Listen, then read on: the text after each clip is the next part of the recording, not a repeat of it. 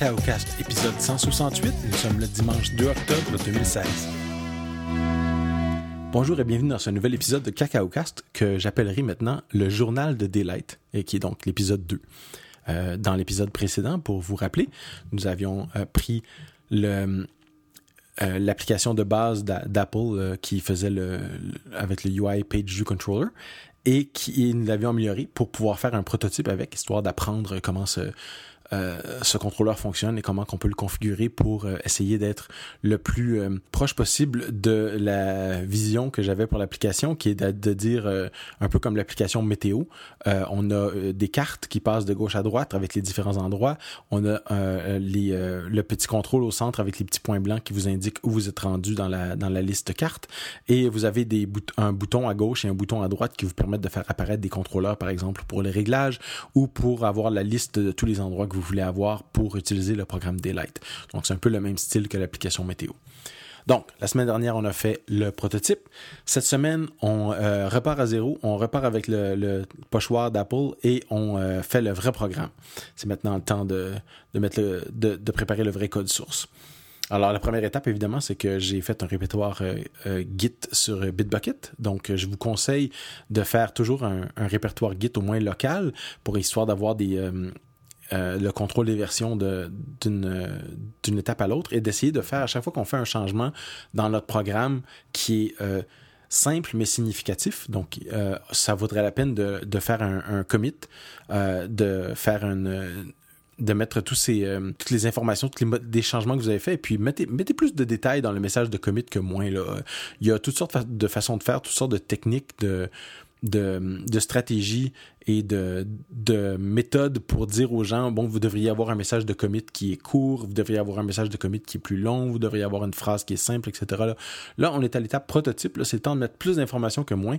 J'ai même vu des gens qui mettent euh, euh, la, météo qui fait dehors, euh, la température intérieure, l'humidité, l'heure où est le soleil, etc. pour avoir capturé un peu plus leur leur environnement dans ce genre de message là parce qu'on est à l'étape du prototype ben du prototype on n'est plus à l'étape du prototype mais on était vraiment au début du développement de l'application on a fait fichier nouvelle application donc on incorpore ça dans un dans un fichier, un, un, système Git pour avoir un, un contrôle des versions. Et là, le gros avantage, c'est que vous pouvez avoir, vous ouvrir un compte sur bitbucket.org. Euh, vous pouvez aussi le faire avec GitHub, mais GitHub le fait euh, pour avoir des répertoires privés, euh, ça coûte de l'argent. Donc, si vous avez déjà des répertoires privés et que vous voulez payer un peu d'argent à GitHub, c'est parfait. Mais sur Bitbucket, vous pouvez faire autant de répertoires privés que vous voulez gratuitement. Donc, c'est assez pratique. Moi, j'utilise Bitbucket depuis de nombreuses années parce que, bon, pourquoi je paierais 5 dollars par mois à GitHub alors que je peux avoir la même chose chez, chez Bitbucket. semble pas avoir de publicité ou quoi que ce soit comme ça? C'est vraiment juste que ils pensent que si vous utilisez Bitbucket de façon personnelle, quand vous allez arriver euh, de façon professionnelle, puis vous avez besoin de travailler en équipe et des choses comme ça, vous allez utiliser Bitbucket. Et effectivement, euh, c'est ça n'a pas rapport parce que j'ai commencé à utiliser Bitbucket bien avant de mon, mon, travail actuel, mais à mon travail actuel, on utilise Bitbucket euh, pour euh, euh, de façon professionnelle, ainsi que GitHub et on paye. ça coûte pas mal d'argent quand on fait ça de, de, façon professionnelle. Mais pour les trucs perso ou même les petites entreprises à une, deux ou trois personnes, là, c'est parfait. Bitbucket, on s'en sert. Je vous le recommande fortement. Bref, j'ai fait mon compte sur Bitbucket. Et euh, je l'ai mis euh, en privé parce que c'est un petit répertoire privé parce que c'est mon application à moi euh, que je ne veux pas nécessairement partager en détail. J'en partagerai peut-être des morceaux de façon publique un peu plus tard, mais pour le moment, c'est un, un, ça reste un répertoire privé.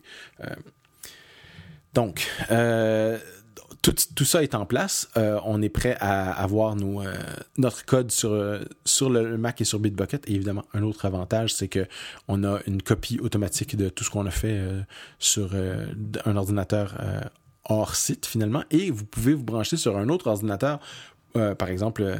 Un, autre MacBook que vous auriez à la maison ou un, un, un, serveur d'intégration continue ou des choses comme ça, puis télécharger le code source de là aussi. C'est vraiment pratique. Bref, toujours pour continuer, on a repris l'application et on a commencé à faire euh, des, modifications un peu plus substantielles que dans le prototype. Parce que le prototype a prouvé qu'au niveau de l'interface, ça pouvait marcher, l'interface usagée. C'était ça qui était un peu plus bloquant. Au niveau du modèle, quand on parle du, du modèle, c'est qu'on parle de trois, euh, une des trois grandes composantes d'une application, euh, que ce soit Mac ou iOS. Euh, il y a le modèle, la vue et le contrôleur. Alors, le, le contrôleur, c'est ce que j'ai fait un peu dans mon prototype. Je voulais savoir si j'étais capable de bien faire en sorte d'avoir la logique du programme qui me permet de passer d'une carte, d'une carte à l'autre, qui me permet d'avoir l'affichage que je veux, qui me permet d'avoir les boutons à l'endroit où je veux, que ça va fonctionner sur toutes sortes de iPhone. je fais pas de version iPad en ce moment parce que j'ai pas une bonne idée de comment je ferais cette interface-là pour iPad. C'est vraiment pas conçu pour iPad. Ça, ça serait juste comme une interface euh, agrandie, puis ça me tente pas de faire ça. Euh, les gens qui voudront le faire tourner sur iPad, euh, et, ils existent parce que je les vois dans mes codes analytiques, ils font tourner l'interface en, en, 2X comme on voit quelquefois. Mais je veux pas prendre trop de temps à, faire un design d'interface iPad. on, vérifie que ça fonctionne bien sur iPhone. Ça, c'est le, le, prototype que je fais pour le contrôleur.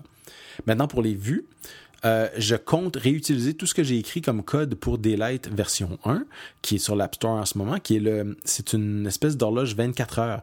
Donc, on a un cercle qui représente 24 heures, on a une partie bleu pâle qui représente le jour, on a une partie bleu foncé qui représente la nuit, puis on a une partie violette un peu qui représente l'intervalle entre les deux, hein, qui est l'aube ou le crépuscule. Et il y a cette espèce d'horloge euh, qui pointe, quand elle pointe en haut, il est midi, quand elle pointe en bas, il est minuit, etc. Donc, j'ai déjà tout fait ça j'ai déjà écrit évidemment les routines de calcul pour le lever et le coucher du soleil, euh, je me suis inspiré d'algorithmes du domaine public et j'en ai fait une petite bibliothèque, euh, un petit calculateur finalement qu'on lui donne des coordonnées et puis il nous retourne, il nous sort les heures de lever et de coucher du soleil. Ensuite, il faut rajouter les questions de, de fuseau horaire, etc. parce qu'il calcule tout en UTC ou en temps universel coordonné. Donc, après ça, on rajoute le, fuseau horaire et voilà, on est capable d'afficher l'heure locale de la, personne ou de du fuseau horaire sur lequel on, fonctionne. Bref, j'ai déjà mes, mes, vues dans un sens. Et puis, toutes les autres vues vont être soit des, euh, des petits icônes que j'ai déjà, comme par exemple, si vous téléchargez l'application et que vous voyez a des icônes qui représentent le lever du soleil et le coucher du soleil, ça existe déjà. Je, je vois pas pourquoi je récupérerais pas les mêmes, euh, les mêmes petits icônes. J'aime bien leur, leur look. Ils sont simples et ils expliquent, à mon avis, expliquent bien qu'est-ce qui se passe. Et euh, au point de vue euh, de la représentation de tout, ben, je vais prendre des, des boutons standards iOS. Là, j'ai pas besoin de faire des trucs très très compliqués. C'est tout des contrôles standards. Donc la vue, j'ai pas mal tout couvert. Le contrôleur, c'est une question euh, qui va, évidemment évoluer avec le temps parce que les contrôleurs deviennent de plus en plus complexes. C'est sûr que passer d'une page à l'autre, c'est pas très compliqué, mais après ça, on veut vouloir récupérer les bonnes données, on veut vouloir euh, afficher, on veut pas afficher, disons, euh, euh, l'heure de San Francisco avec une carte qui est écrit Paris. Ça marchera pas. Les gens voudraient, les gens apprécieraient pas beaucoup d'avoir ça ou d'avoir la carte principale qui représente où vous êtes, de pas avoir la bonne ville, par exemple. Ça, c'est des, des, détails de contrôleurs qui vont apparaître au fur et à mesure. Mais ça m'inquiète pas trop, ça. Maintenant que j'ai fait mon prototype, j'ai une bonne impression de comment je vais pouvoir coller tout ça ensemble. je peux donc me concentrer sur le modèle. Alors, le modèle, c'est de dire, euh, dans mon application précédente, tout ce que j'avais, c'est que j'utilisais euh, un petit dictionnaire avec euh, le format NSUserDefaults, qui est donc une classe de, de Coco qui vous permet d'enregistrer des, des valeurs simples dans un fichier plist qui est automatiquement stocké à un endroit unique sur, pour chaque application. Donc, euh, vous, avez juste à utiliser la classe NSUserDefaults Standard Defaults et ça vous donne accès à un dictionnaire où vous pouvez mettre tout ce que vous voulez. Euh, vous pouvez euh, ajouter des valeurs, lire des valeurs, mettre des valeurs par défaut. C'est vraiment très pratique. J'aurais pu, c'est même assez rapide et ça fonctionne dans bien des cas. Et mon modèle à moi est assez simple parce que quand vous y pensez, j'ai une une localisation géographique, hein, des latitude longitude qui sont deux nombres. J'ai une euh, un fuseau horaire qui est donc euh, en fait ça peut même être une chaîne de caractères. Par exemple, euh, moi je suis à, basé à Gatineau et le fuseau horaire s'appelle America baroblique Montréal. il y a aussi America baroblique Toronto, etc. Il y a Asia baroblique Tokyo. Avec ces noms-là, on peut facilement créer un un document, pas un document, mais un objet qui s'appelle NS Time Zone, qui va permettre de faire tous les calculs calcul de fuseau horaire nécessaire, incluant euh, savoir si on est en heure d'été ou en heure d'hiver. Hein, pour ceux qui sont dans les latitudes un peu plus au nord ou un peu plus au sud, on sait qu'on a ce phénomène-là où on change l'heure deux fois par année, mais c'est pas partout. Parce que par exemple au, Canada, euh, la Saskatchewan, euh, ils, sont à l'heure d'été, ils sont à l'heure d'hiver tout le temps. Ils changent jamais pour l'heure d'été. Il y a d'autres endroits aux États-Unis où ils font la même chose. Alors c'est sûrement la, même chose ailleurs dans le monde. Je voulais pas avoir à réécrire tout ça. Donc, j'ai commencé à, penser à ce que je voulais faire, à ce que je continue à utiliser NSUser Defaults. Et là, mon, euh, mon expérience personnelle euh, de, développeur me dit NSUser Defaults, c'est bon pour des petites valeurs par défaut, comme vous voulez faire un réglage ou quelque chose et allumer ou éteindre, des, espèces de valeurs globales et pas des, pas des trop grosses choses. Mais dès que vous commencez à avoir euh, des choses multiples dont l'ordre peut changer, dont le, que l'usager peut vraiment modifier beaucoup, plus que des petits réglages qu'on règle une fois ou deux euh, et que c'est fini.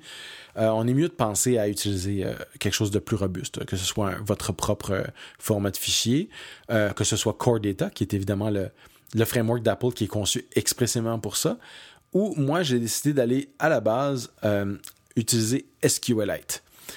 Alors, pour SQLite, que pour, pour raconter la petite histoire, SQLite c'est un, format de base de données une petite base de données qui permet de stocker des informations arbitraires, et ça peut en stocker énormément. Euh, on peut stocker des, euh, des informations sous forme de, de chaînes de caractères, sous forme de, de données binaires comme des, des images. C'est pas recommandé pour les images, mais ça marche. Hein. Euh, n'importe quel genre de données binaires, des, des, des entiers, des nombres flottants, etc. On peut tout mettre ça dans SQLite. J'ai déjà utilisé SQLite par le passé un peu pour mon programme qui est sur l'App Store qui s'appelle IGB. Et le, le gros avantage de SQLite, c'est que ça vous permet d'avoir cette petite base de données qui est en fait un seul fichier et qui est portative et qui est facile à, euh, à dire, euh, on peut mettre toutes sortes de données hétéroclites là-dedans, même qui ont, qui ont des liens entre elles ou pas. C'est l'avantage de la base de données. Mais tout se retrouve dans un seul fichier. Donc, si auparavant, vous aviez euh, dit, je vais faire un, dossier avec, euh, avec plusieurs fichiers dedans, où je vais avoir des fichiers de contrôle, des, des, fichiers de version, etc., SQLite peut faire tout ça. Et à la fin, vous avez un seul fichier qui est, qui est cette petite, petite base de données structurée que vous pouvez même utiliser euh, lire en, ligne de commande avec les utilitaires euh, comme SQLite 3 dans le terminal. Donc c'est vraiment très pratique. Euh, parce que c'est petit, compact et c'est super bien testé. C'est quelque chose d'extrêmement robuste. D'ailleurs, si vous utilisez Core Data, Core Data utilise SQLite pour son son euh, stockage lui-même, stockage sur disque. Euh, évidemment, vous pouvez pas vraiment dire je vais aller ouvrir une base de données SQLite puis aller la modifier puis ça va modifier mon core data parce que vous connaissez pas toutes les règles que core data utilise. Mais fondamentalement, c'est une euh, c'est une base de données SQLite euh, pour encore pour la petite histoire, euh, Core Data n'est pas une base de données. Core Data est une façon de stocker des objets qui ont une relation entre eux, mais ce n'est pas euh, ce n'est pas considéré comme une base de données au même titre que disons euh, MySQL ou même SQLite. on l'appelle pas avec des commandes SQL, on fait pas des select étoiles, on fait pas des create table ou drop table, etc. on utilise Core Data pour parler à, au, au framework Core Data. Euh, je n'ai pas décidé d'utiliser Core Data, même si c'est possible, parce que ma familiarité avec Core Data est assez faible. Euh, euh, je l'utilise un peu et à chaque fois que je l'utilise, je trouve toujours ça un peu bizarre comment il semble avoir manage object, manage object context, ensuite de ça des les différentes classes qui sont créées par rapport à vos objets pour les classes modèles. je voulais aller un peu plus ça me semblait à la limite trop lourd euh, pour faire ce que je voulais faire. Je voulais faire des trucs un peu plus simples et, juste euh, en même temps apprendre un petit peu comment les bases de données fonctionnent parce que ceux qui me suivent depuis un certain temps savent que, en fait, euh, je connais pas beaucoup les bases de données. Donc, c'est un épisode d'apprentissage pour moi aussi. Je fais des, des trucs de base et je voulais l'utiliser un peu plus pour, pour pouvoir continuer à développer ce programme-là. Donc, je travaille sur le modèle. Et au prochain épisode, je vais vous expliquer comment j'ai j'utilise ce modèle-là pour euh, faire euh, me faciliter la vie quand je fais des tests unitaires. Et vous allez voir qu'avec SQLite, ça rend les choses extrêmement simples.